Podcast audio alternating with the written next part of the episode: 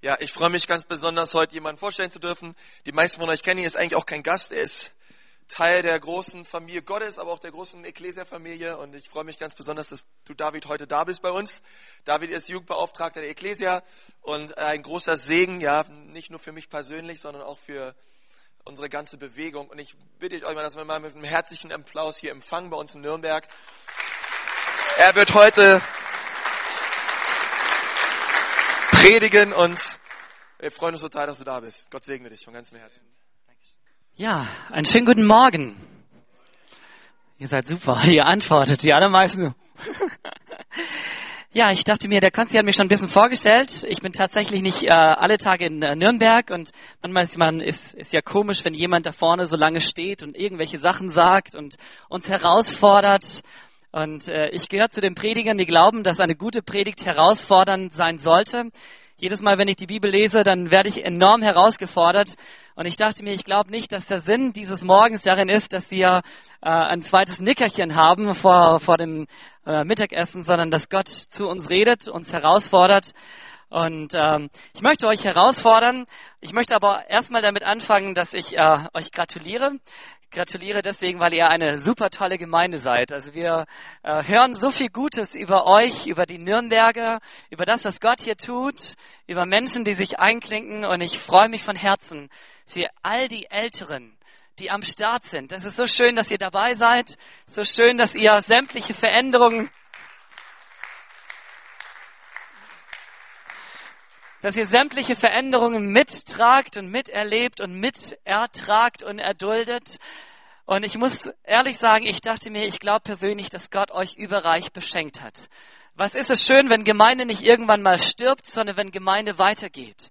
Wir sind gerade dabei, in Stuttgart eine neue Gemeinde zu gründen.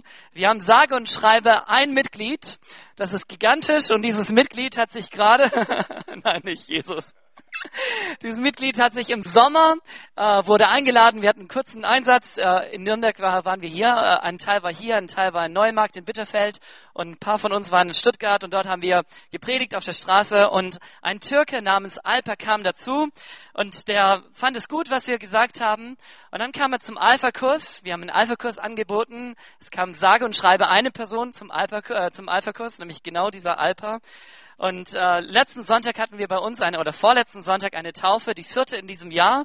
Und wir sind total begeistert, was Gott tut. Ich freue mich auf die nächste, es steht auch schon an. Und dann äh, hat er es mitbekommen und hat mir eine Mail geschickt, lieber David, ich habe mich in unserer Gemeinde in Stuttgart bekehrt. Und ich musste da schmunzeln, weil ich dachte, du bist der Einzige, der zu der Gemeinde gehört. Ähm, und jetzt war, war die Frage, ich möchte mich taufen lassen, wie geht es? Ich dachte, das sind tolle Fragen. Da kann man ganz leicht antworten. Und äh, ich freue mich über das, was Gott tut. Ähm, warum erwähne ich das? Stuttgart war eine Gemeinde. Vor vielen Jahren sah die nicht bisschen, äh, sah die nicht ganz anders aus als hier in Nürnberg.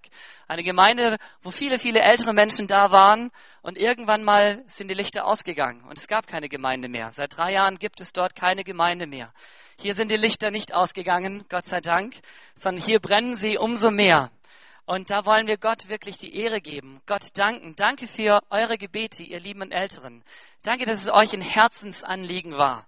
Danke, dass ihr die Staffette auch weitergegeben habt. Und da möchte ich euch gratulieren, auch für eure jetzige Leitung aus gestandenen Männern wie dem Bruder Zahn und aus jungen Haudegen wie einigen von euch. Das ist wunderbar. Ihr seid zu gratulieren. Aber ich möchte euch gar nicht so sehr gratulieren, sondern ich möchte euch herausfordern, das sagte ich schon. Ähm, der Konstantin hat mich vorgestellt als Jugendbeauftragter. Das bin ich schon so viele Jahre, dass ich mich kaum mehr als äh, Jugendlicher sehen darf. Ich bin mittlerweile verheiratet, habe vier Kinder, äh, bin schon ein Opa. Die Jugendlichen nennen mich schon manchmal Opa David, aber es macht immer noch Spaß, mit ihnen zusammenzuarbeiten. Wir hatten gerade am Freitag eine Jugendstunde, lauter Fremde da, ganz viele. Wir hatten Ferien, ganz viele von unseren eigenen Leuten fehlten, aber es war normal, 140 Jugendliche da. Und fünf haben sich gemeldet, haben gesagt, wir wollen Jesus nachfolgen. Und ich dachte, wow, wir hatten keinen besonderen Gottesdienst. Ich habe über irgendein Thema gesprochen, habe uns herausgefordert. Am Ende habe ich gesagt, so, und jetzt frage ich noch, wer will Christ werden? Und da war eine, die wurde mitgebracht, sie heißt Karina. Ihr Bruder kommt seit ein gutem Jahr. Und der Bruder ist so eine richtig kleine Nervensäge. Insofern eine Nervensäge, weil er über alles diskutiert. Und ich war Gott so dankbar, dass ich nicht für ihn zuständig bin, dass ich wunderbare Mitarbeiter habe. Und einer von denen, der lebte bei dem zu Hause. Und ich habe ihm mal gesagt, also für den hätte ich ja keinen Nerv. Ja, der stellt ja einem Fragen nonstop und diskutiert. Also ihr kennt ja die Menschen, die Fragen stellen, dann kriegen sie eine Antwort und mit dieser Antwort leben sie. Aber es gibt auch die andere Sorte, die muss über alles diskutieren. Und so einer ist er und er diskutiert über alles. Mittlerweile ist er ein Jahr lang Christ und so richtig nett und angenehm. Mittlerweile passt er auch zu mir. Ich kann auch wieder mit ihm reden, das ist prima. Aber er hat seine Schwester mitgebracht und ich war erstaunt. Wir hatten pro Christ, da kam sein Opa. Sein Opa hat sich gemeldet kommt jetzt zum Alpha-Kurs. Und ich habe das irgendwie mitbekommen und gehe zu ihm und sag, hey, dein Opa hat sich bekehrt. Oh, keine Ahnung. Äh, ja, und ich dachte, hey, das ist doch toll, dein Opa hat sich bekehrt. Und er so, ja, wer weiß, ob der sich wirklich bekehrt hat. Er kommt mal. Jetzt kommt seine kleine Schwester an. Und er kommt nicht zu mir und sagt, hey, meine kleine Schwester ist da, sondern ja, die kleine Schwester ist halt, halt da. Wir hatten jetzt zwei Tage Einsatz in Stuttgart ganz spontan. Ich habe gesagt, kommt einfach mit, wir zahlen das als Jugend, egal wer. Wir freuen uns für, für möglichst viele, die, die dort mitmachen. Es ist November, es ist kalt und ich dachte, wer weiß, vielleicht stehen wir mit zehn Mann dort, aber wenn du eine Person in der Gemeinde hast, dann muss sie auch weiterkommen, oder? Und ohne, muss irgendwas tun, also gehen wir los. Und wir waren, 25 Jugendliche waren dort, unter anderem die Karina. Die Karina hat sich noch nicht bekehrt, hat noch keine Ahnung und steht mit uns auf der Straße und ich beobachte dieses Mädchen und sie, sie war fleißiger als jeder einzelne von uns. Sie hat die Flyer verteilt, die wir hatten, schöne Flyer wie immer, und ging auf die Leute zu und ich dachte mir, oh, warum tust du das? Und ich kann euch sagen, warum sie es tut. Weil sie dabei sein will. Sie will dazugehören. Wisst ihr, dass Gemeinde Jesu ein Ort der Liebe ist? Wisst ihr, dass Gemeinde Jesu eine Familie ist? Wisst ihr, dass es schön ist, in der Gemeinde zu sein? Und dieses Mädchen kennt Gott nicht. Aber sie spürt, diese jungen Menschen kennen Gott. Und es ist schön, mit diesen jungen Menschen, die eine Verbindung zu Gott haben, irgendwie da, da, zusammen zu sein. Und ich möchte dazugehören. Und sie ist so fleißig. Und jetzt vorgestern frage ich, wer will sich bekehren? Wer will Jesus aufnehmen? Und sie meldet sich. Und ich denke mir, wow, super. So, was möchte ich euch mitgeben, bevor ich zum eigentlichen Thema komme? Ähm, ich bin so ein bisschen für die Region Süden zuständig und ich dachte mir, ich habe einen Herzschlag. Und mein Herzschlag ist, dass dieses Feuer, das hier brennt in dieser Gemeinde, noch mehr brennt. Dass Gott Erweckung schenkt. Und wisst ihr, wie wir oft äh, Erweckung definieren? Wir denken, da kommt der Megaprediger, so aller Konstantin, Superprediger und viele Menschen bekehren sich. Aber ich glaube nicht, dass Erweckung so läuft. Erweckung läuft eigentlich auf eine Art. Zum einen wird Erweckung mit Arbeit definiert. Also wenn wir anfangen zu gehen, wenn wir arbeiten, wenn wir beten, wenn wir unser Bestes geben, wenn wir selbst erweckt sind, dann wird Erweckung kommen. Dann leben wir Erweckung. Dann sind wir schon erweckte Menschen. Und wisst ihr, Erweckung ist nicht angenehm. Heute Morgen äh, schellte der Wecker und ich fand es nicht nett, ja. Und ich dachte, komm, zehn Minuten hast du noch, komm, zehn Minuten hast du noch. Kennt ihr das? Der Wecker schellt. Manchmal sind so Predigten auch so, wir hören eine Predigt und der Wecker schellt und wir sagen, na ja, wir haben noch zehn Minuten. Und es stimmt. Vielleicht hast du noch zehn Minuten. Vielleicht hast du übertragen noch ein Jahr. Und dann schellt der Wecker wieder. Und vielleicht hast du immer noch ein Jahr. Aber irgendwann kommt der Punkt, da weißt du, wenn ich jetzt nicht aufstehe, ist es zu spät. Und ich weiß nicht, wann dieser Punkt kommt, aber ich denke, manchmal dürfen wir einfach so unangenehm aufstehen und sagen, Gott, wir wollen erweckt sein. Wir wollen die Liebe Gottes, die du uns geschenkt hast. Diese Liebe, die unser Leben verändert hat. Und bitteschön, es sind ja nicht nur diese zwei Coolen aus Berlin, die ein verändertes Leben haben, sondern es sind 0815 Menschen wie du und ich, die die Liebe Gottes erlebt haben. Und wir sind damit nicht 0815, sondern wir sind ganz besonders einzigartig. Und sagt, Gott sagt, über dich denke ich gut nach. Und wir dürfen erweckt sein. So, und jetzt sagt der Paulus, und ich glaube, das ist so ein Grundprinzip, wie Gemeinde funktioniert. Gott hat Menschen geschenkt. Ich weiß nicht, ob ihr über euren Konstantin euch freut. Ich weiß, dass sie euch momentan noch freut. Er ist noch relativ neu da. Vielleicht äh, gibt es in zehn Jahren ein paar Leute, die sagen, oh, immer derselbe Konsti. Ja, so, ich bin seit 15 Jahren derselbe Jugendleiter in Ulm und ich kann mir vorstellen, dass manche sagt, oh, schon wieder der. Keine Ahnung was. Aber wisst ihr was? Die Bibel sagt, dass ich ein Geschenk Gottes bin für meine Gemeinde. Dass Leitung, dass Leiterschaft ein Geschenk Gottes ist, dass Gott Menschen gegeben hat. Und ich weiß nicht, ob du kritisierst und ob du nörgelst, ob du vielleicht sogar böse bist, weil der Leiter so manche Sachen machst, die dir, die dir gar nicht so richtig passen. Aber Gott sagt, Gott hat Menschen gegeben. Epheser 4, Vers 11.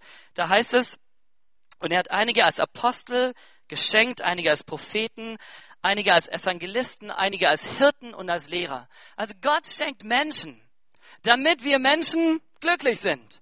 Und vielleicht jetzt darfst du dich mal umdrehen. Wir sind nicht alle Leiter, aber du darfst mal deinem Nachbarn sagen, du bist ein Geschenk für mich. Und äh, vielleicht geht es dir so, dass du deinen Nachbarn gar nicht kennst und du hast jetzt gerade irgendeinem Fremden gesagt, du bist ein Geschenk für mich. Äh, das ist gut, nicht wahr?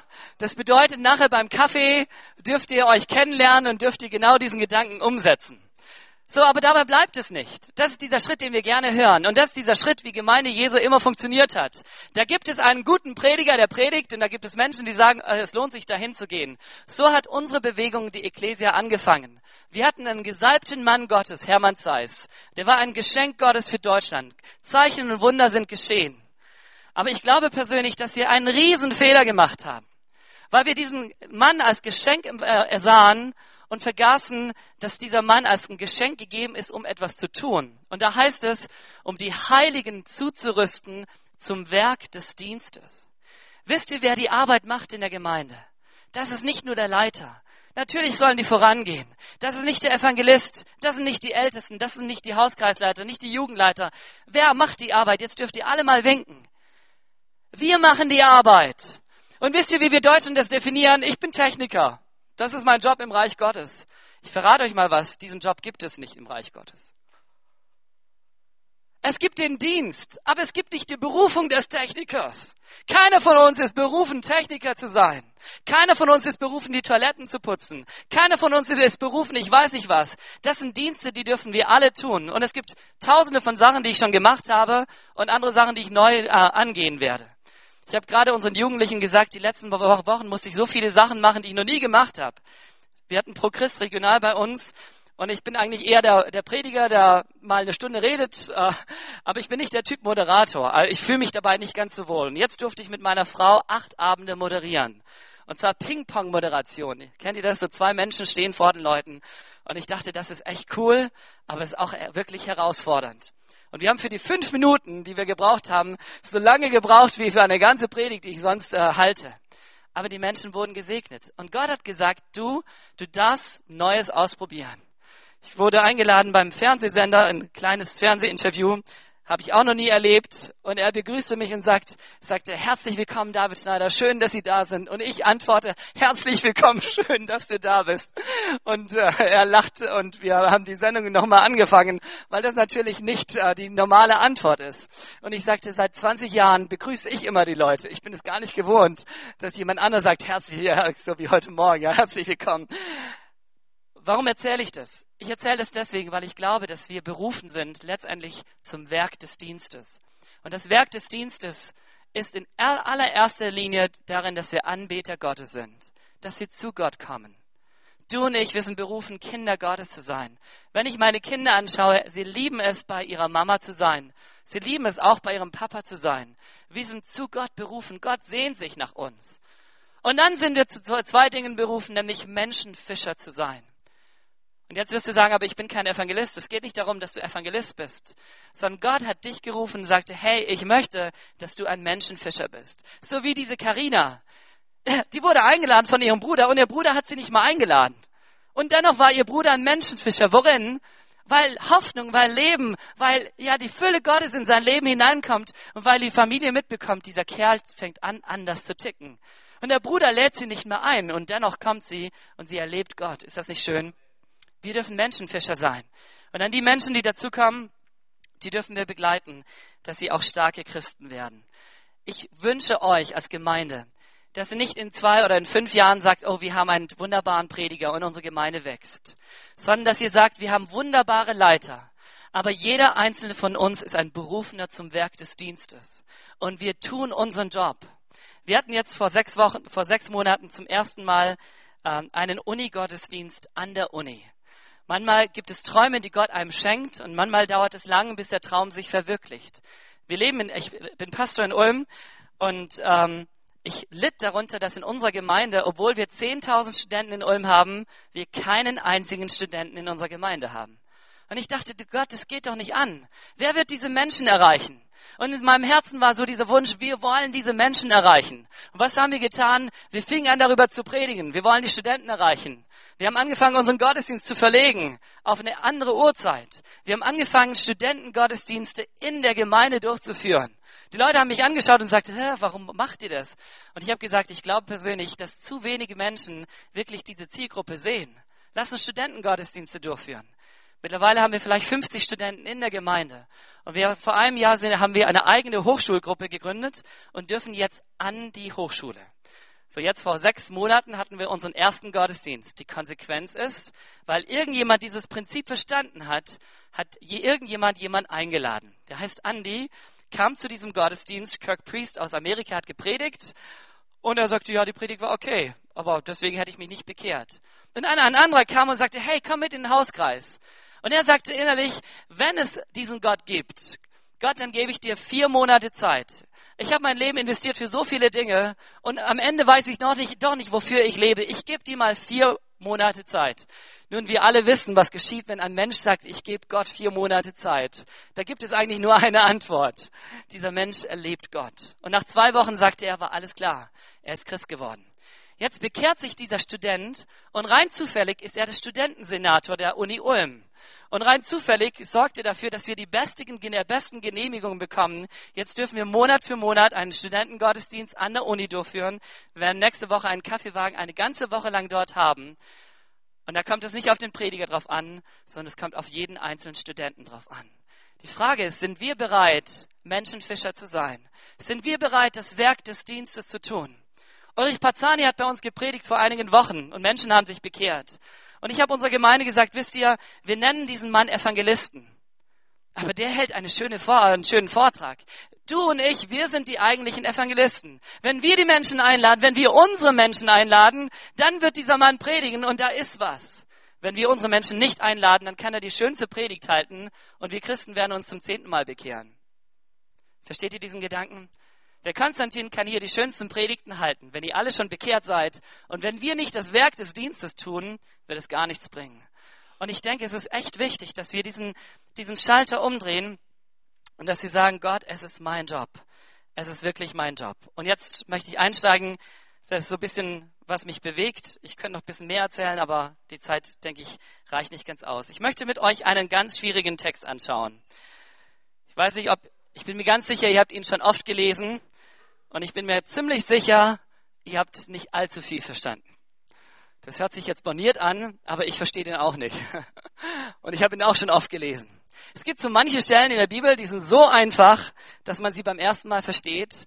Und es gibt andere Stellen, die sind so komprimiert und so komplex, dass man vieles versteht und doch nicht versteht. Ich möchte über die Seligpreisungen sprechen und wir lesen das in Matthäus Kapitel 5, die Verse 3 bis 12. Selig sind, die da geistlich arm sind, denn ihrer ist das Himmelreich. Selig sind, die da Leid tragen, denn sie sollen getröstet werden. Selig sind die Sanftmütigen, denn sie werden das Erdreich besitzen. Selig sind, die da hungern und dürsten nach Gerechtigkeit, denn sie sollen satt werden. Selig sind die Barmherzigen, denn sie werden Barmherzigkeit erlangen. Selig sind die reinen Herzen sind, denn sie werden Gott schauen. Selig sind die Friedfertigen, denn sie werden Gottes Kinder heißen. Selig sind, die um der Gerechtigkeit willen verfolgt werden, denn ihrer ist das Himmelreich. Selig seid ihr, wenn euch die Menschen um meinetwillen schmähen und verfolgen und reden allerlei Übels gegen euch und wenn sie damit lügen. Seid fröhlich und getrost, es wird euch im Himmel reichlich belohnt werden, denn ebenso haben sie verfolgt die Propheten, die vor euch gewesen sind. Vater im Himmel, ich möchte dich so sehr bitten, dass du jetzt durch dieses Wort zu uns redest und dass wir etwas mehr verstehen, als wir bislang verstanden haben. Möchte ich bitten, dass du ja mich salbst und ich möchte dich bitten, dass ja du mir Gnade schenkst, dass von den vielen Gedanken, die auf meinem Herzen sind, ich genau die Dinge äußere und sage, die die wichtig sind. Gott, ich bitte dich darum. Halleluja. Amen. Ich habe jetzt jeweils gesagt, selig sind. Da steht eigentlich ein Wort, das man mit glücklich zu preisen, glücklich, selig. Dieses Wort drückt eigentlich den Shalom aus, diese, dieses Glück. Die Frage ist, wenn du heute Morgen hier reinkommst, was macht dich glücklich? Es geht um Glück im Leben. Was macht dich glücklich? Du hörst etwas Gutes und du wirst glücklich, oder? Ich weiß nicht, was du gestern Abend gemacht hast. Vielleicht hast du dir mal einen schönen Abend gegönnt mit gutem Essen und du wirst glücklich. Die Bibel ist ganz natürlich. Die Bibel spricht darum, dass Essen uns glücklich macht. Wusstet ihr das? Klar wussten wir es, sonst würden wir nicht alle zum Italiener und sonst was laufen oder zu Hause oft, oft versuchen, gut zu kochen, weil Essen schmeckt. Wir hatten gerade, ich vermute, mein Vater hat es erzählt, eine Namensumbenennung äh, als Gemeinde. Wir sind jetzt eine internationale Gemeinde und das auch beim Namen und hatten dazu viel Essen. Essen für tausend Menschen. Waren vielleicht 500 Leute da, aber Essen für tausend Menschen. Wir haben gegessen und gegessen und wir waren alle glücklich. Aber wir waren nicht nur glücklich wegen dem Essen, sondern wir waren glücklich, weil wir merkten, Gott hat etwas getan. Ulm ist eine internationale Stadt, genauso wie Nürnberg. In Nürnberg gibt es wahrscheinlich noch mehr Nationalitäten. In Ulm gibt es allein 132 verschiedene Völker, Nationalitäten. Ich weiß nicht, wie viele in Nürnberg, ich vermute mal 200. Also recht, richtig viel. Und wie viele Gemeinden definieren sich als wir sind deutsch, Punkt aus. Und wir haben irgendwann mal gemerkt, unser Job, und wenn wir das Evangelium wirklich lesen, ist es eine Gemeinde für alle zu sein. Lass uns doch die Menschen aufnehmen. Wir haben mittlerweile über 100 Menschen, die keine Deutschen sind, aus 30 verschiedenen Völkern. Und damit es wirklich so wirklich ein Teil unserer Identität wird, haben wir gesagt, wir geben uns dieses Fest. Und wir nennen, benennen uns um in internationales christliches Zentrum. Das muss nicht der Weg für jede Gemeinde sein, aber ich dachte mir, wir waren glücklich. Warum? Wir haben gut gegessen. Da gab's Koreanisches und Chinesisches und Afrikanisches und Amerikanisches und Deutsches und Bayerisches und ich weiß nicht was und äh, Schwäbische Essen, Essen in Hülle und Fülle. Jeder hatte genug und dann auch Kaffee und Kuchen und wir waren glücklich. Was macht dich glücklich? Ein reicher junger Mann kommt zu Jesus und er stellt die Frage, was muss ich tun, um das ewige Leben zu, äh, zu ererben? Und man merkt, dieser Mann hat eigentlich ganz viel, aber irgendwie merkt er, etwas fehlt ihm. Und er stellt letztendlich die Frage des Glücks. Und Jesus beantwortet diese, äh, diese Frage ganz krass. Was sagt er? Geh hin und verkaufe alles, was du hast und gib es den Armen. Und wisst ihr, wenn Jesus uns diese Antwort heute geben würden und wir wären dieser reiche Jüngling, dann bin ich mir sicher, von 99 oder von 100 würden 99 genauso nach Hause gehen wie dieser Mann. Traurig, denn er war sehr reich. Wenn wir nicht lernen zu geben, solange wir nicht, nicht reich sind, werden wir nicht geben, wenn wir reich sind. Aber die Frage ist, was macht uns glücklich? Und wie viele Menschen definieren Glück genauso wie dieser reiche Mann? Er sagt, mein BMW 7er, meine dicke Villa, die brauche ich schon, das macht mich glücklich. Und wenn ich auf das verzichte, dann bin ich nicht mehr glücklich. Vielleicht wirst du sagen, nein, so geldfixiert bin ich nicht. Aber lass uns mal ehrlich sein, eine Beförderung, die Karriereleiter aufzusteigen, etwas mehr auf dem Bankkonto zu haben, ist doch nicht schlecht, oder?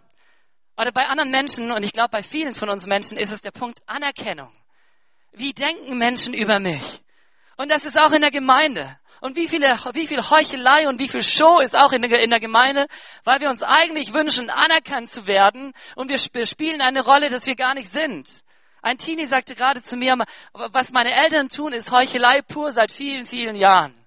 Und ich dachte, ich finde es traurig, denn sie hören seit vielen Jahren das Evangelium. Aber warum heucheln sie? Sie wollen anerkannt sein. Sie wollen dabei sein. Wir sehnen uns nach Anerkennung, in zu sein. Es gibt so viele Christen, die beten freitags und sonntags, Gott, ich will für dich leben. Und in ihrer Arbeitsstelle weiß niemand, dass sie Christen sind. Warum? Man möchte in sein. Und man definiert in sein höher als Gehorsam, höher als Glück von Gott. Oder wie viele sagen, Hauptsache ich bin gesund. Ich bin ja ähnlich wie der Konsti oft auf der Straße und wenn du mit den Menschen redest, ja, Hauptsache ich bin gesund. Und ich denke mir, wenn das dein Glück ist, dann ist es aber schlecht um dich bestellt. Dann wie viel kannst du zu deiner Gesundheit? Ich erzähle euch mal eine Geschichte. Mein Vater, der letzten Sonntag hier gepredigt hat, ist jetzt 64 oder 3, wird 64 Jahre alt und war ganz oft in seinem Leben krank. Ganz oft. Wirklich krank. Und er lebt immer noch. Und lebt fröhlich. Meine Mutter war eine kerngesunde Person, war nie krank. Und mit 34 Jahren bekommt sie Krebs und stirbt. Worum geht es mir? Wir haben Gesundheit doch nicht gepachtet, wir haben es doch nicht in der Hand, wir haben unser Leben nicht in der Hand. Und wenn du sagst, Hauptsache ich bin gesund oder Hauptsache es geht mir gut, Hauptsache meine Beziehung läuft gut, wie viele Menschen erleben, dass eine Beziehung von heute auf morgen gekündigt wird? Und manchmal denke ich mir, sag mal, warst du blind, warst du taub, bist du so, ich weiß nicht was. Aber offensichtlich gibt es auch Menschen, die in ihrem Herzen Dinge planen, auch über Jahre hinweg planen und irgendwann kommen sie und sagen, aus und vorbei. Wenn du deine, dein Glück an, an einer Beziehung festmachst, die menschlich ist, dann ist es vielleicht gut, aber das wird nicht wirklich ausreichen. Und jetzt kommt die Antwort von Jesus und die habe ich uns gerade vorgelesen. Wie viel von dieser Antwort habt ihr verstanden? Viel. Ich, ich, ich sag euch mal was ich dachte mir, die Antwort, die Jesus sagt, ist so erschreckend anders als die Antwort, die ich heute geben würde.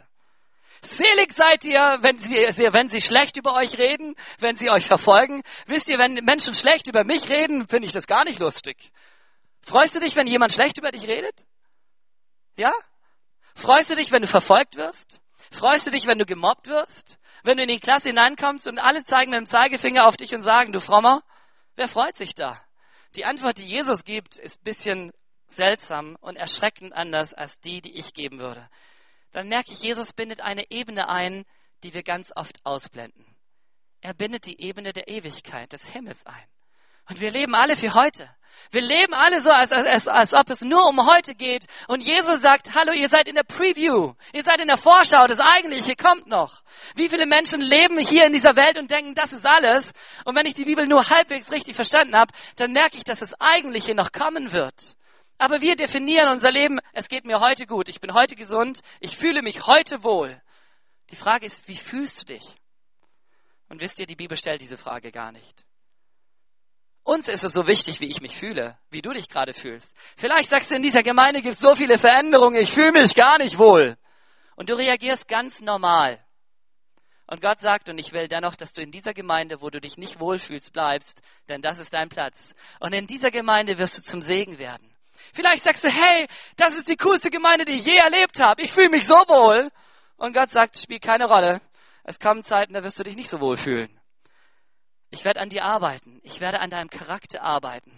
Wisst ihr, wir werden, wir kommen nicht alle mit dem Jumbojet in den Himmel, sondern Gott arbeitet an unserem Herzen. Gott arbeitet an unserem Charakter. Gott lässt Leid zu in diesem, äh, in diesem Leben. Und wenn ich diese Antwort von Jesus lese, dann merke ich, Jesus antwortet anders. Nun, ich möchte diese komplexe Antwort in zwei Antworten bündeln. Erstmal sehen wir darin, worin Glück liegt. Und ich glaube, da gibt es drei Hauptaussagen, die Jesus trifft. Das erste ist, Glück liegt in, was vermutet ihr? Glück liegt, liegt in der Verbundenheit, in der abhängigen Verbundenheit mit Gott. Hättet ihr alle gesagt, nicht wahr? Das ist Christsein. Hallo? Gott ist da. Wenn ich die Bibel lese, wie viele Bilder fallen dir sofort ein und du sagst, ja, du hast recht. Familie Gottes. Was ist Familie Gottes als anders als Verbundenheit? Ähm, Leib Christi. Leib, äh, was ist anders als ein Bild der, des Verbundenheits? Jesus sagt, ich bin der Weinstock, ihr seid die Reben. Fast alle Bilder, die die Bibel über Gemeinde hat, und Gemeinde ist der Leib Christi auf dieser Erde, zeigen, dass wir eine Lebensverbundenheit mit Jesus haben. Wir sind abhängig verbunden mit ihm. Findet ihr das gut? Liegt darin Glück? Wisst ihr, wie die Welt Glück definiert? Sie definiert Glück in Selbstverwirklichung. Sie definiert Glück in, du setzt dich durch, du gehst deinen eigenen Weg. Ihr seid in der Ehe, aber nach 20 Jahren sagt sie, jetzt muss ich meinen eigenen Weg gehen. Und dann sagt die Welt, ah, super, endlich befreist du dich von diesem Joch der Ehe, endlich befreist du dich von diesem Joch der Gemeinde, du darfst dich selbst verwirklichen. Wunderbar. Und Gott sagt, darin liegt Glück, äh, Glück nicht sondern Glück liegt in Unterordnung. Hä? Ja. Ich ordne mich dem anderen unter in der Ehe. Ich ordne mich meiner Frau unter. Meine Frau ordnet sich mir unter. Ich ordne mich Gott unter. Ich ordne mich meiner Leitung unter, obwohl ich nicht alles verstehe. Wisst ihr, wir sollen selbst den komischen Menschen uns unterordnen, sagt die Bibel. Der Petrus fordert die Sklaven heraus, Sklaven, die sich sowieso unterordnen müssen, sich unterzuordnen. Warum? Weil es ganz leicht ist, als Sklave rebellisch zu sein im Herzen. Du tust immer das, was der Herr will, aber in deinem Herzen wirkst du, erwirkst du ihn. Und Gott sagt, es geht nicht darum, dass wir so einen Sklavengehorsam haben, sondern dass wir von Herzen uns unterordnen. Dass wir den anderen höher achten als uns selbst. und vor allem Gott unterordnen. Und wisst ihr, das ist was ganz Leichtes. Denn Gott ist absolut wunderbar. Ich habe, wie gesagt, schon vier Kinder und erlebe jedes Mal immer wieder tolle Dinge, wo ich einfach nur lachen kann und das einfach süß finde. Mein Kleinster ist jetzt anderthalb Jahre und der ist ein wenig spät in fast allem, ja. Der braucht anderthalb Jahre, um laufen zu lernen, aber mittlerweile läuft er. Das habe ich noch nie erlebt. Ich dachte schon, das ist so ein Krabbelkünstler, der schneller im Krabbeln als, als andere gehen, aber laufen will der Kerl nicht. Mittlerweile hat er es geschafft. Mit anderthalb. Wir dachten schon, wird er je, je laufen, ja. Auch so mit Reden ist er noch nicht ganz so schnell, aber seit einigen Wochen, nein, er war eigentlich sehr schnell. Ball konnte schon immer sagen. Er liebt Balle, Bälle über alles. Also er, schon bevor er geboren wurde, konnte er Ball sagen, denn dafür lebt er. Aber seit einigen Wochen kann er Mama sagen. Jetzt steht er, steht er bei der Mama und sagt tausendmal Mama, Mama, Mama. Und ich sag, sag mal, bist du blöd? Warum sagst du so oft Mama, ja? Aber der ist so begeistert, dass er endlich einen Weg gefunden hat, wie er nicht nur zu Mama hochkommt, wie er nicht nur blökt, sondern wie er sie ansprechen kann. Und ich habe den Eindruck, seitdem er weiß, wie die Mama heißt, nämlich Mama, ist die Mama noch viel toller. Und wisst ihr, der ist absolut abhängig von seiner Mutter. Und wenn du sagst, hey, du brauchst deine Mutter gar nicht, dann wird er dir sagen, du spinnst. Ich brauche meine Mama. Die Mama ist mein Leben. Wisst ihr, dass wir alle Menschen abhängig sind von Gott? Der Paulus sagt zu den, äh, zu den, zu den Athenern, also zu den Griechen, in ihm, also in Gott leben und weben und sind wir. Wusstet ihr, dass wir so abhängig sind von so vielen Dingen? Ich habe noch keinen Menschen getroffen, der gesagt hat, ich finde es so schrecklich, dass ich, äh, dass ich atmen muss. Du bist abhängig vom, vom, vom Sauerstoff. Wir sind abhängig von der Sonne. Wir sind selbst abhängig vom Salzgehalt, das, äh, der in unserem Körper ist. Wir brauchen Salz, wir brauchen Jod, wir brauchen so viele Dinge. Und wenn wir diese Dinge nicht haben, dann sind wir unter- oder falsch ernährt und dann kommen Krankheiten. Und da sagt niemand, ich finde es so schrecklich, dass ich Jod äh, zu mir nehmen muss. Nur bei Gott haben wir ein Problem. Aber ich kann euch sagen, wenn es irgendeine Abhängigkeit gibt, die gut ist, die eigentlich kein Problem darstellt, dann ist es die Gott, äh, Gott gegenüber. Jesus sagt einmal, ohne mich könnt ihr nichts tun. Ich weiß nicht, ob du diese Botschaft liebst, aber diese Botschaft sagt nichts anderes, als dass du angeschlossen sein darfst an der Kraftquelle Gottes. Und das ist die stärkste Kraft des Universums. Gott sprach, es werde Licht und es ward Licht. Halleluja! Da war dieser tote Lazarus und Jesus kommt vorbei und er sagt, Lazarus, komm heraus und dieser Lazarus kommt heraus und jetzt darf ich angeschlossen sein an diesem Gott. Amen. Das ist doch nicht Schwachheit und das ist nicht, ich weiß nicht was, sondern das ist die beste Botschaft überhaupt. Wissen, ich bin abhängig von meinem Gott. Da sagt die Bibel, da sagt Jesus, selig sind die geistlich Armen. Wenn ich sage, hey, eigentlich bin ich arm, ich brauche mehr von dir, Gott, ich brauche dich in meinem Leben, dann bin ich ein glücklicher Mensch. Es gibt eine Gemeinde in der Bibel, die sagt, ich bin reich, ich habe alles, ich brauche nichts. Und Jesus sagt, dir geht schlecht, sehr schlecht. Aber wenn wir sagen, Gott, wir haben so viel von dir bekommen, und wenn ich ehrlich bin, ich habe so viel Glück, so viel Segen bekommen in meinem Leben. Und doch möchte ich jeden Tag neu zu meinem Vater im Himmel gehen und sagen, Gott, ich brauche alles von dir. Und wenn ich es nicht von dir bekomme, dann weiß ich, dass alles, was ich heute habe, im Nu weg ist. Meine Frau, die mich liebt, könnte morgen weg sein. Meine Kinder könnten sagen, der spinnt. Meine Gemeinde könnte mich von heute auf morgen entlassen. All die Dinge, für die ich lebe, könnten weg sein. Die Frage ist, was macht mich glücklich. Und ich möchte das lernen, dass ich glücklich bin von Gott. Und das macht mich demütig. Ich darf mich demütigen vor Gott, wie mein kleiner Junge, und sagen, Mama, Mama, Gott, ich brauche dich. Amen. Amen. Seid ihr damit einverstanden? Dann winkt, winkt mal, wenn ihr damit einverstanden seid. Okay, der zweite Gedanke ist ganz einfach. Glück liegt im Lohn Gottes. Wenn ihr genau gelesen und zugehört habt und ihr kennt es selber, da heißt es, selig sind, denn sie sollen getröstet werden, denn ihre ist das Himmelreich, denn äh, sie werden das Erdreich besitzen. Da gibt es immer einen Lohn. Und wir neigen dazu und unsere Gesellschaft neigt momentan ganz stark dazu, dass alles, was sie gerade wünschen, wir sofort bekommen.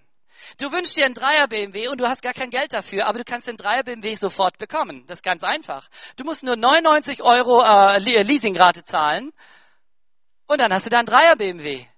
habt ihr vielleicht schon gehört, die Nachricht von BMW, die Werbung, so Pi mal Daumen, vor einigen Wochen hörte ich das und ich bin nicht ganz schlecht im Rechnen, habe das durchgerechnet und dachte, das ist eine Mogelpackung. Das geht ja gar nicht. Da gibt es eine riesen Anfangszahlung und vor allem eine riesen Endzahlung. Also das heißt, du holst dir deinen Dreier BMW, fährst fünf Jahre ganz fröhlich deinen Dreier und dann ist er fast wertlos, fast Schrott und dann kommt die Rechnung. Macht das glücklich? Nicht wirklich, oder? Wie viele Menschen haben ein Haus hier gebaut oder eine Wohnung gekauft? Darf ich mal fragen? Dürft euch ruhig mal melden. Das ist nicht peinlich in Deutschland. Ja, das ist wir. Also bei den Schwaben ist es zumindest nicht peinlich. Wir sind stolz darauf. Schaffe, schaffe, Häuslebauer, okay? Also die allermeisten Menschen sind bereit zu leiden, um ein Haus zu kaufen, zu leiden, um irgendwas zu bauen. Warum? Weil sie wissen, das geht nicht von heute auf morgen. Und egal, was man da alles mit einrechnet, aber wie viele Menschen sparen darauf? Wie viele Menschen verzichten auf den Italiener, verzichten auf den Urlaub, verzichten auf einen neuen Anzug? Warum? Weil sie ein Haus bauen. Und wenn sie dann dieses Haus bauen, dann sagen sie noch, oh, dieses Haus hat mich so viel gekostet, habe ich noch nie gehört. Sondern dann sind sie stolz und führen dich durch ihr Haus und sagen, boah, das ist mein Haus. Worum geht es? Es geht einfach darum, dass im Leben wir leiden dürfen, um einen Lohn irgendwann mal zu bekommen die, die Menschen, die bei Olympia die Goldmedaille bekommen, ich glaube, das sind glückliche Menschen. Aber wisst ihr, ich glaube, die mussten alle leiden.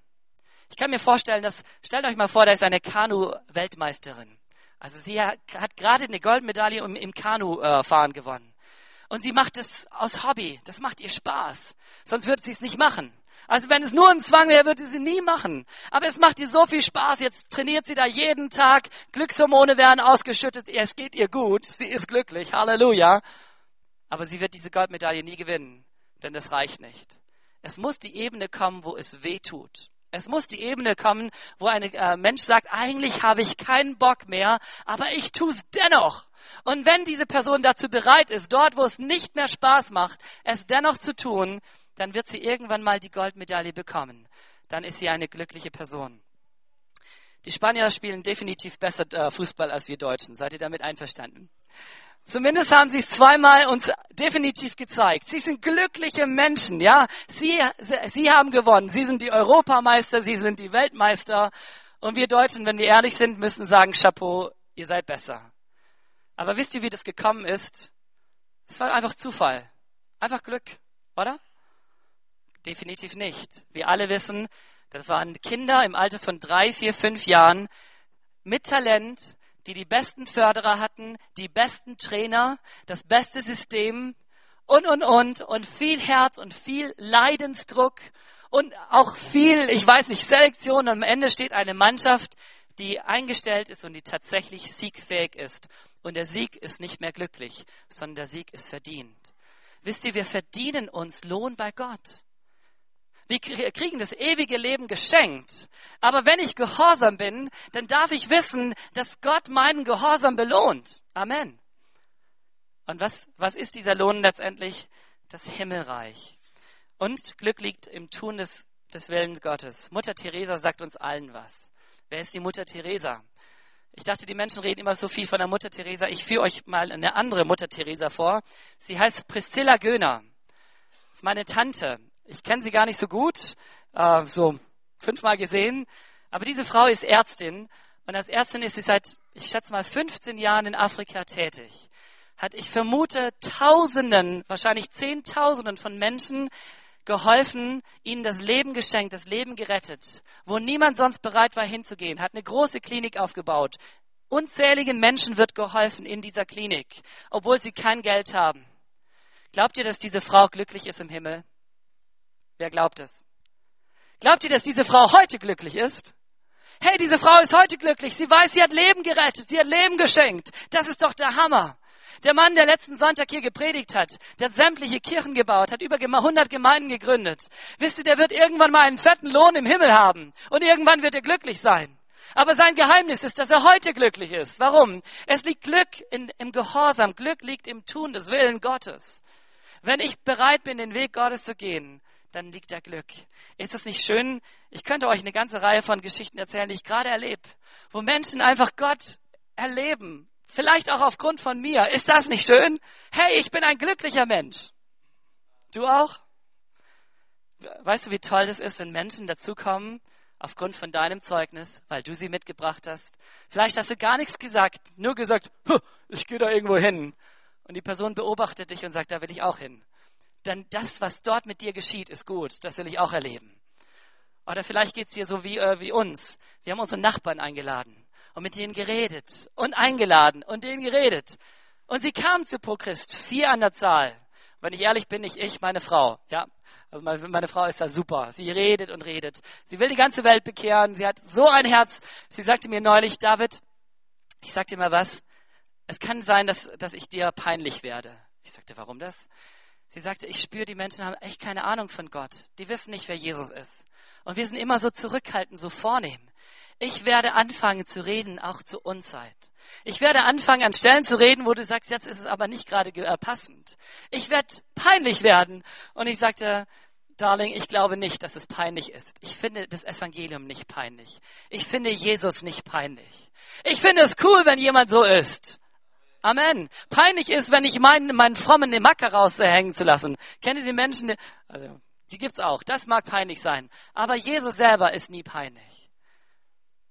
Und diese Menschen sind letztendlich glückliche Menschen. Und jetzt komme ich zu dem zweiten Punkt. Was für eine Haltung zeichnet glückliche Menschen aus? Und ich glaube, diese Haltung ist noch wichtiger. Also wir haben gerade gerade gesehen, Glück liegt in der Verbundenheit mit Gott. Glück liegt im Lohn, das Gott uns verspricht. Und Glück liegt schon im Tun des Willen Gottes. Jetzt ist die Frage, welche Haltung zeichnet Menschen aus, die glücklich sind? Und die erste Haltung ist ganz offensichtlich. Das ist die Haltung der Demut. Die Haltung des Ich will, ich bin bereit, abhängig zu sein von Gott. Und wisst ihr, wir alle wurden errettet. Alle, die Kinder Gottes sind, wurden errettet aus Gnade. Da haben wir alle gesagt, wir haben es nicht verdient. Gott hat uns als gottlose Menschen gerecht gesprochen. Wer hat den Himmel verdient? Keiner. Und da haben wir alle gesagt, Gott, Dankeschön. Aber das Problem, was wir manchmal machen, ist, dass unsere Rettung aus Gnade ist und alles andere arbeiten wir. Und Gott sagt, so ist es nicht. Alles, was du bist und alles, was du hast und alles, was du tust, ist letztendlich Gnade Gottes. Und da heißt es, aus seiner Fülle haben wir genommen Gnade um Gnade. Wisst ihr, ich brauche die Gnade Gottes heute beim Reden und du brauchst die Gnade Gottes beim Hören. Warum beim Hören? Du wirst vielleicht gerade abgelenkt. Du kannst sagen, Gott, ich will hören. Warum beim Hören? Weil es nicht ums Hören geht, sondern es geht ums Tun. Wie oft habe ich Dinge gehört und ich habe sie nicht getun, äh, getan?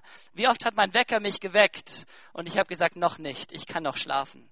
Und Gott weckt dich heute Morgen und sagt, es ist Zeit aufzustehen. Es ist Zeit, meinen Willen zu tun. Ich möchte abhängig sein. Ich brauche Gottes bewahrende und wirkende Kraft in meinem Leben. Da heißt es in Jesaja, er gibt dem Müden Kraft und dem Ohnmächtigen mehrt er die Stärke. Junge Menschen ermüden und ermatten, junge Männer straucheln und stürzen.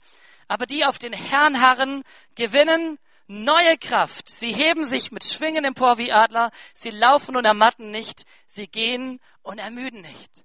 Das ist die Bankrotterklärung für jeden, der sagt, ich bin's. Schaut euch um, ihr seid so starke, junge, starke Männer und Frauen. Ja, ihr seid's. Und Gott sagt, hey, wenn du es bist, du wirst merken, du kommst an deine Grenzen. Du wirst merken, du bist platt. Ich hatte vor zwei Wochen, habe ich sieben Wochen äh, hintereinander eine Woche, Wochen gehabt, die waren so, so anstrengend, dass ich vor der Gemeinde äh, stand und ich glaube, ich habe eine gute Predigt gehalten. Die Resonanz war okay, war oder gut. Und ich habe gesagt, Leute, ich bin fertig. Ich kann nicht mehr. Ich bin K.O. Ich brauche Schlaf. Und ich habe gesagt, hey, ich werde nächste Woche einfach bisschen, bisschen weniger machen. Ich brauche neue Kraft. Das ist auch richtig so. Wir sollen es nicht überdrehen. Aber wie oft kommen wir an unsere Grenzen? Und wir stehen einfach an diesen Grenzen. Wir können nicht mehr. Und dann ist die Frage, wo kommt Kraft her? Wo kommt Hoffnung her? Wo kommt Halt her? Wo kommt Perspektive her? Kennst du Gott? Ich will was Ketzerisches sagen. Ich habe vor zwei Wochen gesagt, manchmal bin ich so K.O. und dann fange ich an, in Zungen zu reden und fünf Minuten Zungensprache ist wie zwei, wie zwei Stunden Schlaf. Und das ist nicht theologisch haltbar, steht nicht in der Bibel. Aber die Bibel sagt, dass Gott uns diese Gabe schenkt zur Selbstauferbauung. Und dennoch darfst du gut schlafen, bitte, übertreib's nicht. Aber manchmal kommen wir an, an, an Grenzen, wo wir merken, wie oft ist es in unserem Leben so. Du sprichst mit einer Person, sie will sich scheiden lassen. Welche Worte sagst du? Du kommst an deine Grenzen, dein Latein ist am Ende. Dann brauchst du in diesem Moment die Inspiration Gottes, die Kraft Gottes, die Weisheit Gottes. Gott sei Dank gibt es den Heiligen Geist. Gott sei Dank gibt es sein Wort. Gott sei Dank bin ich nicht meinen Gefühlen ausgeliefert. Wie viele Christen geben falsche Ratschläge? Hört gut zu, ich krieg das immer wieder mit in den Hauskreisen. Ich krieg mit, wie ich selbst den falschen Ratschlag gebe. Und ich denke, hallo, das stimmt ja gar nicht. Wisst ihr warum? Weil wir von unseren Gefühlen können wir uns weit wegtragen lassen. Da würden wir zu allem Ja und Amen sagen. Und dann lese ich Gottes Wort und Gottes Wort sagt halt. Stopp. Die Frage ist, bin ich bereit, mich heiligen zu lassen, mich reinigen zu lassen von der Wahrheit? Und die Wahrheit ist das Wort Gottes. Es geht nicht nur, dass wir fühlen mit den Menschen, sondern wir müssen fühlen, wie Gott fühlt. Und Gott sagt zu manchen Sachen Halt. Und wisst ihr, wie wir Christen oft sind? Ich hatte gerade neulich eine Situation, da kam jemand zu mir und sagte, David, weißt du das? Und ich sagte, ja. Und dann sagte sie, ja, ich fühle schon ein halbes Jahr, dass es nicht gut ist. Und ich so, hey, hast du es gesagt? Nee. Äh, das ist doch bitte schön euer, eure Verantwortung, oder? Äh, das muss der Pastor tun. Aber wenn du etwas mitbekommst und es ist dein Bruder, deine Schwester, dann darfst du doch sagen, hey, das ist nicht gut, das ist nicht richtig. Es geht nicht darum, dass wir uns gegenseitig ständig, ich weiß nicht was, überbelehren. Aber die Frage ist, bin ich meines Bruders Hüter?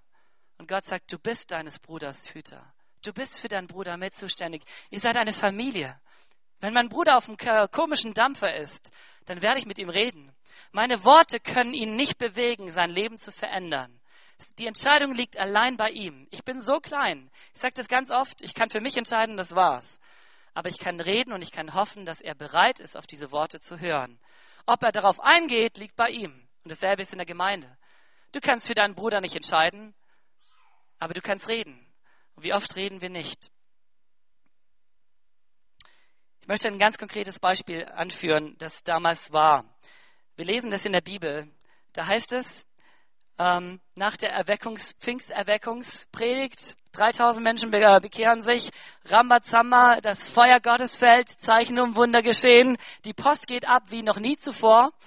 Im wahrsten Sinne des Wortes. Verzeiht, ich bin zwar ein bisschen älter, aber immer noch Jugendpastor, ja?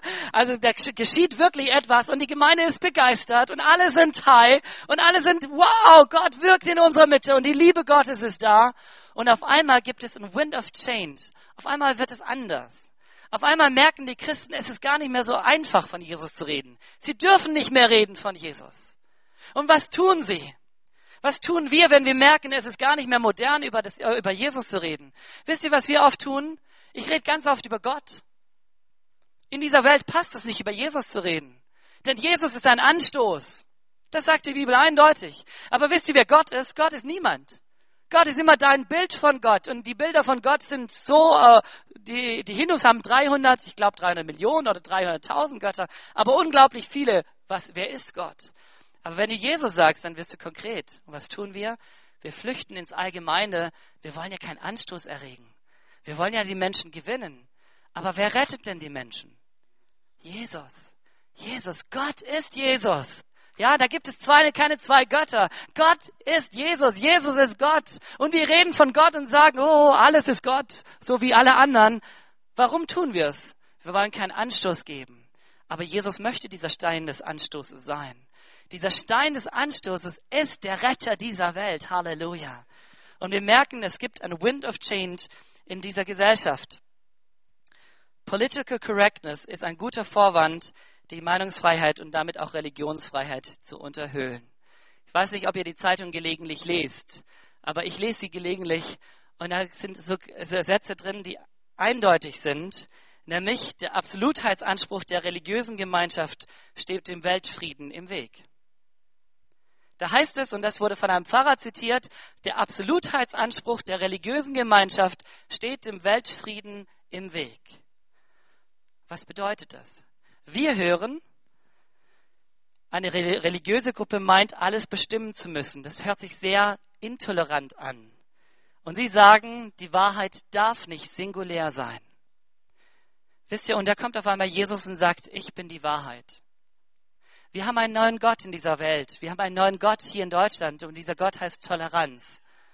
Und dieser Toleranz müsste sich alles beugen, auch die Wahrheit. Und wer sagt, ich bin die Wahrheit, der ist nicht tolerant. Im Prinzip muss alles wahr sein. Aber zwei plus zwei ist immer noch vier und nicht fünf. bitteschön, die Frage ist, was ist wahr? Und diese Wahrheit ist nicht tolerant, sondern die Wahrheit ist die Wahrheit. Und die Wahrheit schenkt das Leben. Nicht die Toleranz schenkt das Leben, sondern die Wahrheit schenkt das Leben. Und hier ist Jesus Christus, der sagt, ich bin der Weg zum Vater. Ich bin die Wahrheit. Und hier kommt die Toleranz, die sagt, nein, bitteschön, das dürft ihr nicht sagen, weil sonst gibt's hier äh, Krieg. Aber wisst ihr, durch die Christen sind, ist doch kein Krieg gekommen durch eine Religion, durch eine christliche Religion, durch eine islamische Religion und eine buddhistische Religion, ich weiß nicht was, durch unsere Religion sind Kriege gekommen, aber nicht durch den Anspruch von Jesus. Ich habe noch keinen Christen äh, mitbekommen, der wirklich an Jesus glaubt, der das Schwert in die Hand nimmt und gegen seinen Bruder kämpft. Jesus sagt, steckt dein Schwert in die Scheide. Jesus sagt, wenn der einer dir auf die rechte äh, Backe schlägt, dann, dann halte die linke hin. Ja, wir glauben, dass Jesus die Wahrheit ist. Aber wir lassen den anderen leben. Wir sind sehr tolerant, viel toleranter als die Toleranz. Die Toleranz sagt nämlich, du darfst nicht die Wahrheit sein. Du darfst nicht der Weg zu Gott sein. Du darfst nicht Gott sein. Und das ist genau das, wie, wie es in dieser Gesellschaft abgeht. Und so war es ja damals auch. Und wisst ihr, was die Jünger tun? Die Jünger sagen folgende Worte. Und nun, Herr, sieh an ihre Drohungen und gib deinen Knechten dein Wort mit aller Freimütigkeit zu reden. Strecke deine Hand aus, dass Heilungen und Zeichen und Wunder geschehen durch den Namen deines Knechtes Jesu. Warum lese ich das? Wisst ihr, wie es mir geht? Oh, ich merke, ich soll nicht über Jesus reden, dann rede ich halt über Gott. Ich merke, da gibt es irgendwie so einen Anti-Wind. Wir dürfen gerade an die Uni, habe ich euch erzählt. Aber das ist wirklich Gnade. Wenn du dorthin gehst und sagst, hey, ich will von Jesus erzählen, dann kriegst du normalerweise, das geht nicht. Unsere Schulen haben mit Gott nichts zu tun. Da soll Gott nicht rein. Bitteschön nicht. Und selbst auf der Straße, selbst in Gesprächen, wie schnell kriegst du die rote Karte? Du bist nicht erwünscht. Deine Botschaft ist nicht erwünscht. Hier sollten sie nicht reden. Was tun sie? Ich dachte, die Normalreaktion ist, sich zurückzuziehen wie eine Schnecke in ihr Schneckenhaus. Wie viele Christen ziehen sich zurück? Und Gott sagt, hey, ich möchte, dass ihr stark seid. Ich möchte euch Freimütigkeit geben. Und hier stehen abhängige Menschen, demütige Menschen, die nicht sagen, wir sind's, sondern die sagen, Gott, gerade weil es schwierig ist, brauchen wir dich in diesem Moment.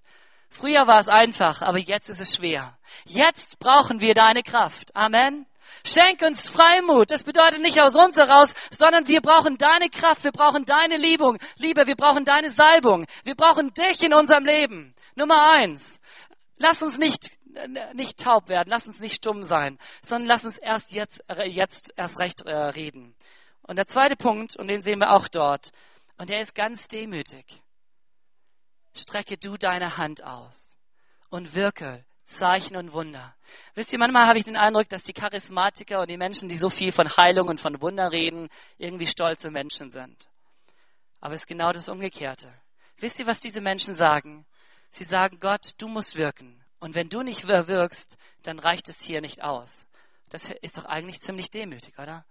Du siehst da einen starken Mann vor dir und er redet gesalbt und er redet von Wundern und denkst, oh, das ist ein stolzer Mann. Aber wenn du ihm richtig zuhörst, dann sagt er, Gott ist der Heiler. Und wir brauchen Gott als Heiler in unserem Leben. Und Gott möchte nicht durch einen starken Mann wirken, sondern durch uns als Gemeinde, durch jeden Einzelnen. Das ist demütig zu sagen, Gott, wir brauchen, dass du wirkst. Wollen wir eine abhängige Gemeinde sein? Wollen wir eine demütige Gemeinde sein? Wollen wir jemand sein, die sagen, hey, wir brauchen mehr? Ich verrate euch ein Geheimnis. Ich weiß nicht, ob es stimmt, aber ich glaube, dass wir keine Wunder brauchen. Wir brauchen auch keine Zungensprache. Wir brauchen auch keine prophetischen Worte, um als Gemeinde zu wachsen. Brauchen wir nicht. Die Liebe Gottes reicht völlig aus. Und wenn ich authentisch lebe, dann ist mein Leben so anders, dass die Menschen mich mitbekommen und sagen, hey, da steckt was drin. Aber die Frage ist, wie wird unsere Gemeinde wachsen? Wir werden von 100 auf 120 gehen in zwei Jahren, dann auf 140, vielleicht auf 180 vielleicht auf 200. Aber wer wird die Menschen erreichen? Glaubt ihr, dass, es, dass Gott sich freut, dass 99 Prozent der Deutschen oder 97 Prozent der Deutschen in die Hölle gehen? Kann es das äh, äh, Sinn und Ziel Gottes sein, dass die Gemeinden ein bisschen wachsen und sich wohlfühlen? Wir brauchen mehr, nicht für uns, sondern für die Menschen. Lest mal die Bibel. Wo, wo geschah etwas? Dort, wo Zeichen und Wunder, dort, wo die Kraft Gottes offensichtlich war, da kamen die Menschen. Wir brauchen Gottes Kraft nicht für uns, diese heilende, heil, äh, diese heilende Kraft, sondern für die Menschen, die draußen stehen. Stellt euch mal vor, Sonntag für Sonntag würden hier Wunder geschehen. Menschen würden strömen, allein deswegen. Und das ist ein Zeichen von Demut. Zu sagen, Gott, meine gute Predigt reicht nicht aus. Die tolle Predigt von Konstantin reicht nicht aus für wirklich Erweckung. Dafür brauchen wir mehr. Die Frage ist, wer ist dazu bereit zu sagen, Gott, das wünschen wir uns. Die zweite Haltung, die wir sehen, und ich glaube, die ist ganz, ganz wichtig, wirklich sind die Menschen, die im Trauer, im Leid den Leid ertragen, auch um Jesu willen. Und das sind diese Verse, die wir oft nicht verstehen. Da sagt Jesus, glücklich seid ihr, wenn sie euch schmähen und verfolgen und alles böse lügnerisch gegen euch reden werden um meinetwillen. Freut euch. Ich dachte mir, ich freue mich nicht, wenn Leid in meinem Leben ist. Wer freut sich, wenn er krank wird? Wer freut sich, wenn er arbeitslos wird? Wer freut sich, wenn Menschen hart und Böses über ihn reden? Da freue ich mich nicht. Und Jesus sagt, freut euch gerade dann. Und ich denke mir, Jesus, du bist so unrealistisch. Du bist so fern von meiner Denkweise. Das passt doch gar nicht. Ich will mich nicht freuen. Warum denn überhaupt? In Nordkorea werden gerade zu dieser Stunde 70.000 Christen, Pi mal Daumen 70.000 Christen eingekerkert. Und viele von denen werden im Kerker sterben. Viele von diesen Menschen werden nie mehr rauskommen. Und sie sind dort und was tun sie? Sie sagen dasselbe wie die Christen damals. Sie sagen dasselbe wie die, diese drei Männer im Feuerofen. Wir werden unsere Knie nicht beugen vor diesen anderen Göttern. Die Diktatoren Kim Il-sung und Kim Jong-il, der Vater und der Sohn, der Vater ist schon längst tot, der nächste ist schon wieder fast an der Macht. Überall im ganzen Land sind Statuen von diesen Diktatoren und diese Statuen sollen angebetet werden. Und wenn du sie nicht anbetest und vor allem wenn du an einen anderen Gott glaubst, wenn du die Bibel liest, dann wirst du eingesperrt. Stell dir mal vor, heute wäre das in Deutschland. Stell dir mal vor, wir dürften nicht mehr singen im Gottesdienst. Sie kommen zusammen und singen leise Lieder, die niemand hört. Kein Schlagzeug, aber auch kein Gesang, kein Klavier mehr. Gar nichts. Sie lesen die Bibel und allein der Grund, dass du die Bibel liest, kann der Grund sein, dass du und deine ganze Familie eingesperrt wirst. Und was tun sie? Sie glauben immer noch an Gott. Sie halten immer noch fest. Und dafür brauchen wir in diesem Moment den Trost Gottes. Und jetzt sagt Jesus nicht, diese Menschen sind, verzeiht, arme Schweine, sondern Jesus sagt, diese Menschen sind glückliche Menschen. Und ich denke mir, ich will da nicht rein. Ich will nicht ins Kerker. Ich will nicht leiden um Jesu willen. Wer will hier schon leiden? Ganz ehrlich. Nicht fromme Antworten, ehrliche Antworten. Keiner. Das steckt nicht in uns. Keiner von uns will leiden. Und Jesus sagt, wenn du leidest, dann freu dich. Warum? Und auf einmal merke ich, Gott denkt anders. Aber wisst ihr, warum die Menschen sich freuen sollen? Weil der Trost Gottes da ist. Und der Trost Gottes besteht in allererster Linie in der Gabe des ewigen Lebens, in dem Wissen, Gott ist mein Gott. Der Trost Gottes besteht in der Ewigkeit, in der Wissen, wir, im Wissen, wir sind in der Preview, in der Vorschau, das Eigentliche kommt noch. Lieber eine schlechte Vorschau und ein toller Film, als eine bombastische Vorschau und der Film ist öde, oder? Also lieber die Vorschau ist bisschen hart und das, was kommt, ist gut, als umgekehrt. Aber der Trost Gottes besteht auch in einer guten Sache, nämlich im Heiligen Geist, der uns gegeben ist als Tröster. Und vielleicht hast du Angst. Als Teenie dachte ich mir manchmal, was werde ich sagen, wenn ich irgendwann mal vor dem Gericht stehe? Was, werden, was werde ich sagen, wenn die Menschen sagen, glaubst du an Jesus oder verleugnest du ihn? Und wenn du absagst, dann wirst du leben. Und wenn du sagst, und ich bin Christ, dann Hand ab, Kopf ab, keine Ahnung, ins Gefängnis. Was werde ich tun? Und da sagt die Bibel uns, dass der Heilige Geist uns als Tröster geschenkt ist. Und Jesus sagt, und ich komme zu euch in diesem Heiligen Geist. Halleluja. Gott ist gut und Gott ist der Tröster und er ist da. Es gab eine ganz große Aktion, das lesen wir gerade bei Open Doors 1980, die, die größte Schmuggelaktion aller Zeiten unter dem Codenamen Die Perle. Wurden eine Million Bibeln nach China importiert, also importiert reingeschmuggelt. Stellt euch mal vor, da waren Menschen, die hatten noch nie eine Bibel äh, gesehen oder gelesen und hatten sie nicht. Und auf einmal bekommen sie eine Bibel. Da ist ein junger Mann, der betete seit drei Jahren, Gott, ich hätte so gerne eine Bibel. Und dann bekommt er eine von diesen eine Million Bibeln. Was tut er? Er sagt, oh, ich habe eine Bibel, liest sie zweimal die Woche, 20 Minuten, stellt sie wieder in sein Regal und freut sich, dass er die Bibel hat. Leiht sie auch gelegentlich aus und ansonsten versucht er mindestens zweimal die Woche 20 Minuten die Bibel zu lesen. So wie du und ich. Oder dreimal die Woche? Wisst ihr, was dieser Kerl tut? Der nimmt sich drei Wochen Zeit und in diesen drei Wochen liest er die Bibel dreimal von vorne bis hinten durch. Und ich denke mir, ich weiß nicht, ob ich in meinem ganzen Leben die Bibel dreimal durchgelesen habe. In drei Wochen liest er sie dreimal durch und dann bekommt er den Ruf von Gott, du sollst mein, mein Verkündiger sein, mein Prediger sein und fängt an zu predigen in diesem Land. Und predigt und predigt und predigt. Mittlerweile leitet er ein Haus, äh, Hauskirchennetzwerk von 400.000 Christen. Jeden Monat brauchen sie, jeden Monat brauchen sie 20.000 Bibeln allein für die Neubekehrten. Ist das nicht gigantisch? Hey, das ist Realität heute. Kannst du heute nachlesen. Dieser Mann hat einen Namen, steht hier irgendwo. Ein anderer hat was ganz Ähnliches erlebt. Und er sagt, all das Gefängnis und die Elektrofolter-Schocks äh, und die Schläge waren letztendlich das Werkzeug Gottes an meinem Leben.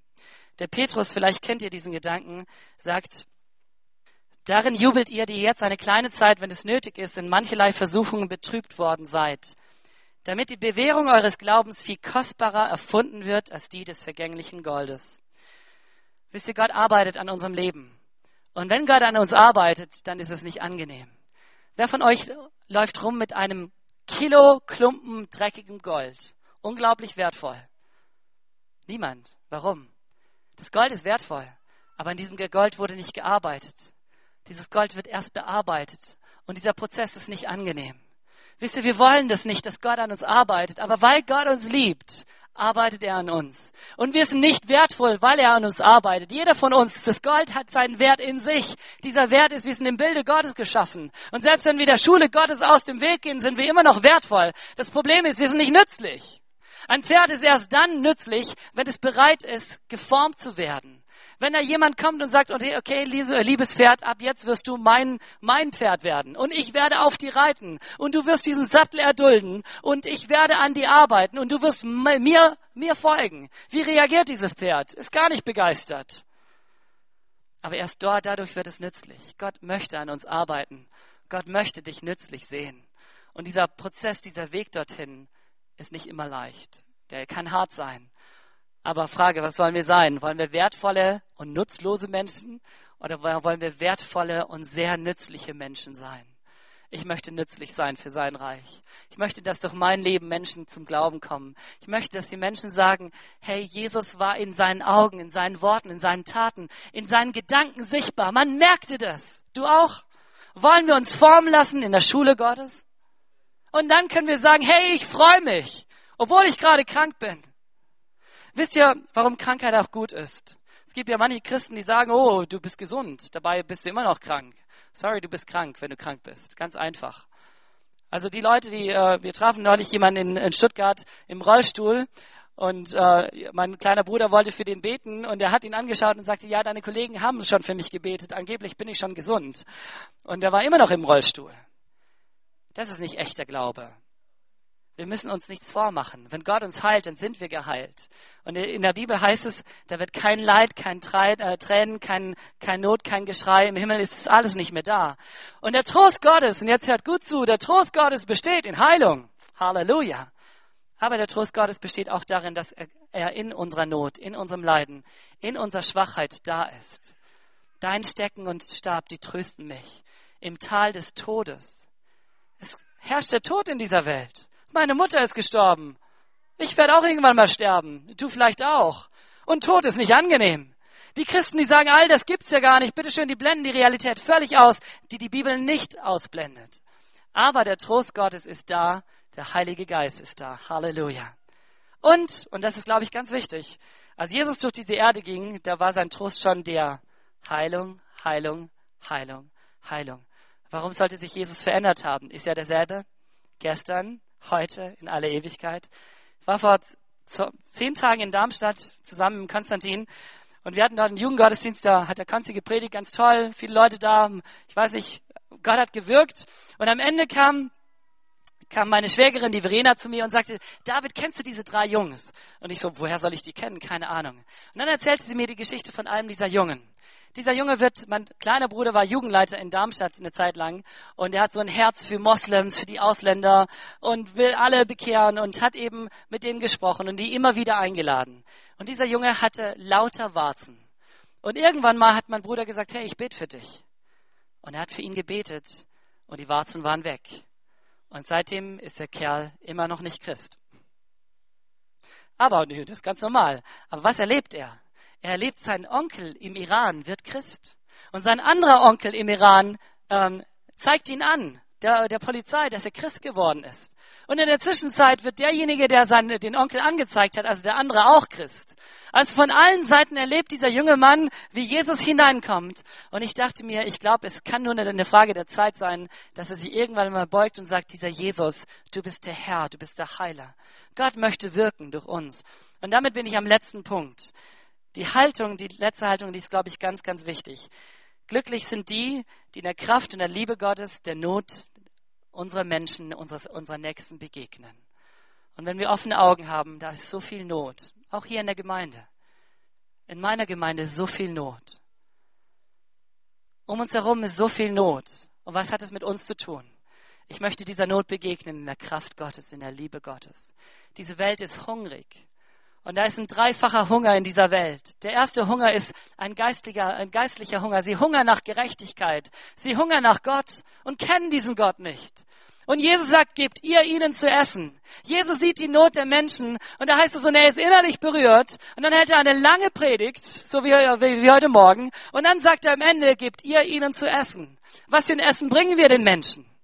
Er ist das Brot des Lebens. Wer an ihn glaubt, wird nicht mehr hungern. Amen. Halleluja. Diese Leute kommen, diese zwei wunderbaren Prediger aus Berlin. Die Frage ist, wer wird diesen Vortrag hören? Wer wird das Brot den Menschen bringen? Am Ende könnt ihr darüber nachdenken, ob es gut war oder schlecht. Es, darüber braucht man gar nicht nachdenken. Ich bin ein absoluter Gegner gegen viel, über Feedbackrunden. Weil ich denke, das bringt gar nichts. Entscheidend ist, dass ich im Vorfeld mein Bestes gebe, oder? Wollt ihr euer Bestes geben, dass ganz viele Menschen, die Jesus nicht kennen, an diesen Abenden da sind? Wollt ihr Brot austeilen? Du musst gar nicht selber predigen. Gar nichts. Du musst nur sagen, da kommen zwei coole Typen und ich lade dich ein, ich bin da, bist du auch da. Oder vielleicht hole ich dich ab. Warum denn auch nicht? Amen? Nickt doch mal, wenn ihr einverstanden seid. Da ist ein zweiter Hunger und dieser Hunger ist sehr, sehr real. Ein seelischer Hunger. Wie viele Menschen kommen unter die Räder? Wie viele Teenies bringen sich um, weil sie sich nicht geliebt fühlen? Real. Teenies werfen sich vor dem Zug im Alter von 14, 15, 16 und du denkst, das gibt's ja gleich gar nicht. Geht's euch gut? Sie fühlen sich nicht geliebt. Und die Antwort ist, die Liebe Gottes ist ausgegossen in unsere Herzen. Und jetzt wirst du sagen, aber Liebe Gottes spüre ich nicht immer. Und in der Gemeinde gibt's auch Scheidung. Es gibt Leute in unserer Gemeinde, die, die haben sich scheiden lassen, obwohl die Liebe Gottes angeblich da ist. Nur weil wir Christen sind, haben wir nicht immer alles. Aber ich glaube, dass wenn wir gehorsam sind, dass die Liebe Gottes tatsächlich da ist. Und wir dürfen uns immer wieder neu anschließen und sagen, Gott, ich brauche deine Liebe gerade jetzt. Ich glaube, dass niemand so gut eine Antwort für die Gesellschaft hat wie wir. Denn die Liebe Gottes ist da. Wollen wir die Menschen sehen? Wollen wir dieses Mädchen sehen, diese Karina, die sich gerade da bekehrt hat, in Anführungszeichen? Ich weiß nicht, ob sie wirklich Christ geworden ist. Aber ich weiß, dass dieses Mädchen uns eins, eins sagt. Ich möchte dazugehören. Ich brauche Liebe. Ich brauche Menschen, die mich sehen. Jesus sah die Menschen. Wie oft sehen wir sie nicht? Wollen wir Menschen sehen? Amen. Und der dritte Hunger ist ein ganz realer Hunger. In dieser Welt gibt es eine Milliarde Menschen, die richtig hungrig sind. Jedes, ich glaube, jede Minute sterben zwei Kinder an den Folgen von Hunger. Und wir können etwas dagegen tun, ganz real. Da gibt es so viel, was wir tun können. Da gibt es dann Geld, das du spenden kannst. Aber nein, mein Geld brauche ich für mich, für meine Versicherungen und für, mein, für meine Rente und, und für mein Haus. Und was sagt Jesus? Sammelt euch keine Schätze auf dieser Erde. Wie viele Christen lesen das und nächste Seite, es hat mit ihrem Leben nichts zu tun. Und Jesus sagt immer noch, sammelt euch keine Schätze auf dieser Erde. Sammelt euch keine Sicherheit. Was sollte denn unsere Sicherheit sein? Sollte sie nicht Gott sein? Wenn Gott nicht unsere Sicherheit ist, glaubt ihr, dass all diese anderen Dinge wirklich Sicherheit sind? Du kannst die beste Gesundheitsversicherung haben. Wenn du wirklich krank bist, dann nützt sie nichts mehr. Ich denke, wir brauchen eine andere Sicherheit. Wir brauchen Gott als Sicherheit. Und Jesus sagt, sammelt euch keine Schätze.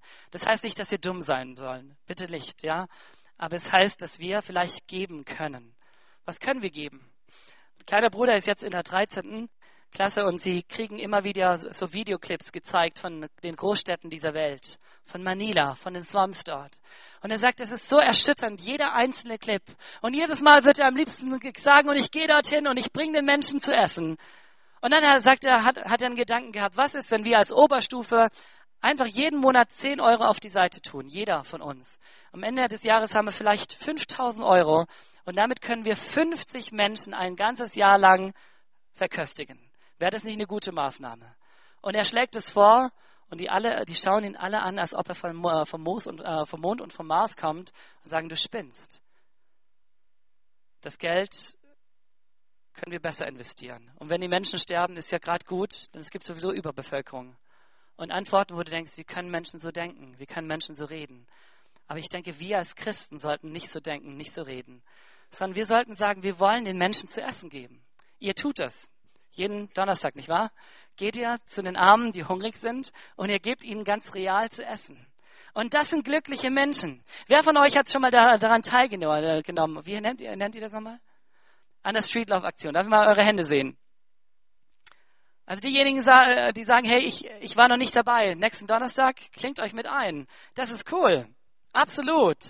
Und ich glaube, wer von, meldet euch nochmal. Ich muss unbedingt ein Statement von euch bekommen. Ich will das nicht selber sagen.